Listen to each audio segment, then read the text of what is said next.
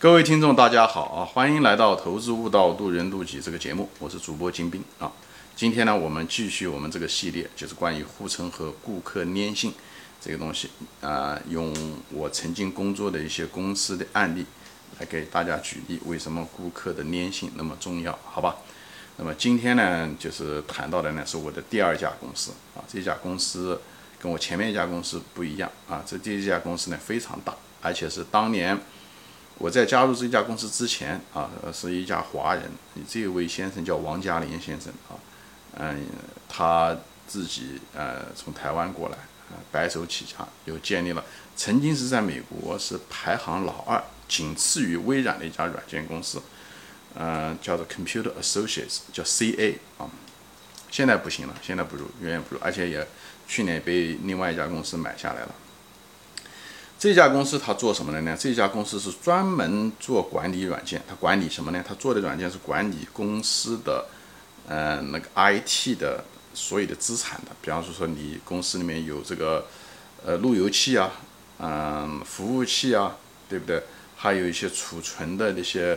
呃，电子的，就是产品的一些所有的东西，它还有软件啊，application 啊，所有的东西都由它来管理。它它的软件是管理这些。呃，一家公司的这个这 IT 的所有的这个资产的啊，所以呢，而且你知道现在因为已经进入了 IT 行业，就是进入了这个信息时代，所以一家企业的这个 IT 的这个资产是这家企业的一个核心资产，对不对？如果一家网站当了，或者是电脑如果服务器坏了，或者是这个数据库坏了，对不对？呃，服务器坏了，那么整个公司人员工都没办法工作了，对不对？呃，顾客可能也没办法呃下订单了，所以这个这个资产是一个核心资产，所以这家公司呢就专门生产这个东西的。因为在那时候就到现在为止也是这样子，这个行业的这个非常复杂，就是管理这段复杂，而且还没有个标准的那个协议。它跟我前面提到的电讯公司不一样，它这些所有的这个接口、软件接口也好，还是协议也好，他们叫 protocol 也好，这些东西都是。很个性化，每家公司，呃，实现的东西都不一样。所以当初这家公司，这个 CA 这家公司呢，就是很快的，因为它的那个销售力量很强，很快的就占领了很多市场，以后把它的软件全部卖到这些公司去。以后好多公司，而且都是美国大公司，都是非常大的，就是 Fortune Five Hundred 前五百强的公司，以后卖给这些公司，以后帮他们安装，以后就开始使用。因为那些公司也是突然之间。IT 行业突然之间兴起，所以他们需要管理，因为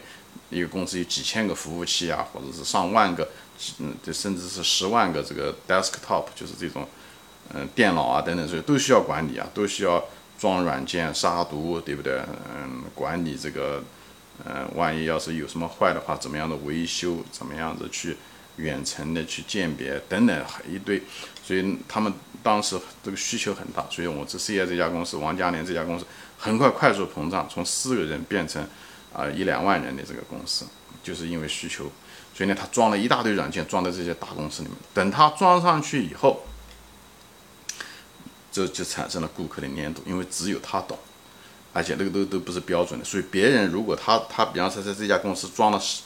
十个软件，对不对？一一一种软件是比方说管理他的服务器的，一种软件是管理他的这个数据库的，一种软件是管理他的所有的 application 的，对不对？应用软件。一种软件是管它的路由器的，等它这些，而且他们之间还得要，这些软件之间还互相之间要交流啊，那分享数据。那么这时候别人另外一家公司，比方说 IBM 想进来啊，把它代掉代替掉它一个东西，那么它这个 IBM 这家软件就没办法跟这家公就是 CI 卖的别的产品互相之间没有办法交流，没办法分享。所以呢，最后就他这家公司就是顾客，即使知道 IBM 这个软件好。他也没办法取代它，这个就是这种软件的排他性，它跟那前面我前面讲电信公司完全不一样，电信公司是标准的，标准就不排他，等于它就没办法差异化。这家公司正好是它反例，所以它有差异化，非标准，哎，这里呢顾客的粘度非常大，而且，嗯，那个产品而且质量还不怎么样，质量不怎么样，顾客也没办法把它拿掉，你知道吧？因为。你要拿掉的时候，那个后果无法评估，因为你把它卸载了以后，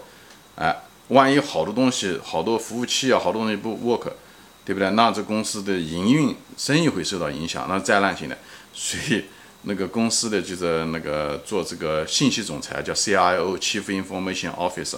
这些人他们都不敢换。他虽然他们天天抱怨这个软件不行，质量不行，但么没有人有胆量换，因为换了以后，你你换好了，哎，人家不说你好，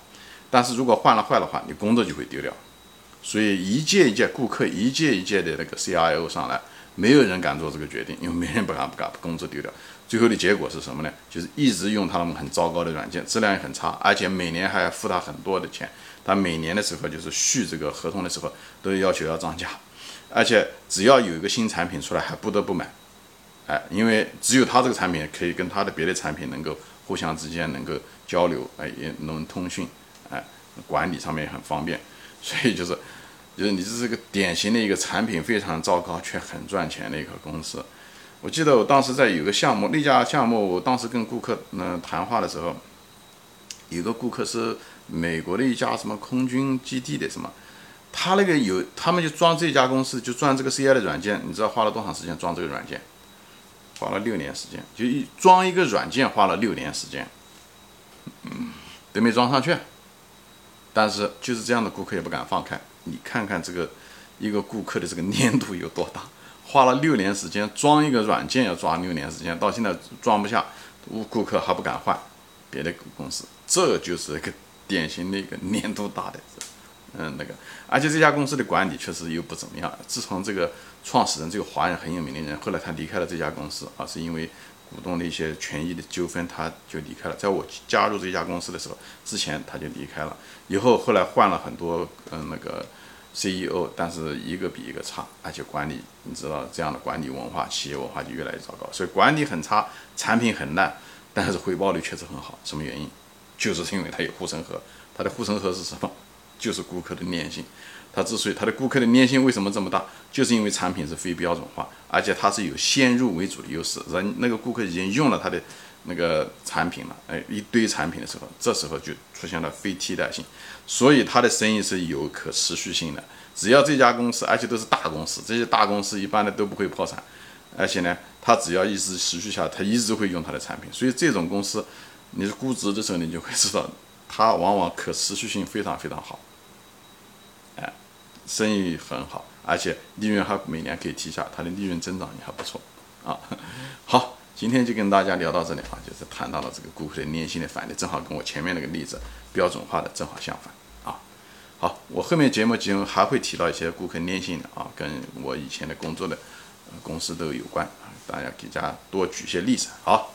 好，今天就说到这里啊，谢谢大家收看，我们下次再见。